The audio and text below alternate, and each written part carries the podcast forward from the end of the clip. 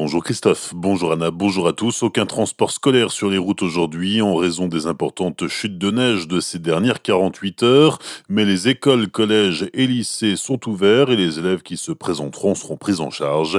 Hier, les préfectures du Bas-Rhin et du Haut-Rhin ont demandé aux élèves de rentrer chez eux dès midi dans le but d'alléger la circulation en fin d'après-midi. Météo France maintient sa vigilance orange, neige et verglas sur les deux départements alsaciens. Soyez particulièrement vigilants sur la route et ne vous aventurez pas en montagne sans équipement.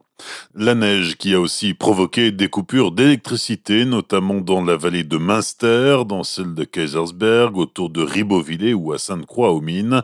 2500 foyers ont été privés d'électricité hier. Enedis s'est attelé à rétablir la situation à distance, la neige rendant difficile les déplacements des techniciens. Les plus de 75 ans pourront se faire vacciner dès lundi au Parc Expo de Colmar. Il faut prendre rendez-vous soit par l'appli Doctolib, soit sur le site santé.fr. À Célestat, le centre de vaccination installé à l'hôpital a ouvert hier après-midi. Dans un premier temps, il accueille les soignants qui sont prioritaires. Quatre mois de prison ferme pour le livreur Deliveroo qui refusait de livrer les commandes de restaurants cachers. Le jeune homme de 19 ans poursuivi pour discrimination était jugé hier à Strasbourg en comparution immédiate. Il a passé sa première nuit en détention. Dix mois de prison ferme, deux mois avec sursis pour deux hommes jugés hier par le tribunal correctionnel de Colmar. Ils comparaissaient pour une série de vols dans une société de Célestat, 50 000 euros de chaudières et autres chauffe-eau qu'ils revendaient sur des sites de petites annonces. Le ministre de l'Intérieur est aujourd'hui en Alsace. Gérald Darmanin est accompagné de Brigitte Klinkert, ministre déléguée chargée de l'insertion.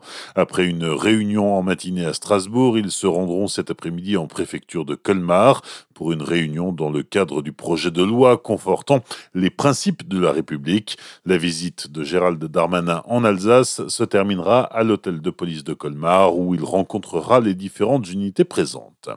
Pour garder une vie communale, il faut garder ses associations locales. Arthur Urban, adjoint au maire d'Orbourvire en charge des associations, des sports et de la culture ainsi que du patrimoine, dresse un bilan très négatif sur la situation actuelle. La situation des associations, pas qu'à Orbourvire, en France d'une manière générale, sont des situations très compliquées. Et moi, quand je parle d'une association, c'est le club de football d'une commune, c'est le club de basket, euh, c'est l'association culturelle euh, qui organise chaque année une manifestation, une exposition, c'est la chorale, c'est voilà, ce sont des associations qui animent nos territoires, qui animent en fait nos communes et qui aujourd'hui, depuis le mois de mars 2020, se retrouvent à l'arrêt. La difficulté qu'elles ont aujourd'hui, premièrement en fait à reprendre le dessus, hein, à redynamiser leur bénévoles, à redynamiser leurs activités et surtout il y a quelque temps, à se projeter. C'est-à-dire, aujourd'hui, chaque association ou la plupart des associations ont des événements qui rythment leur quotidien, leur année. 2020, bah, ces événements ont dû être mis entre guillemets au rebut, hein, ont dû être mis de côté. Elles espéraient qu'en 2021, elles pourraient reprendre ces événements, les relancer. L'objet de mon appel au secours au sujet des associations, c'est de dire aujourd'hui au gouvernement et à l'État, lorsque la reprise sera là, l'État devra faire preuve de pragmatisme et de bon sens auprès de ces associations. Et pour ce qui est de la commune d'Orbeauville, la commune d'Orbeauville sera au rendez-vous de ces associations.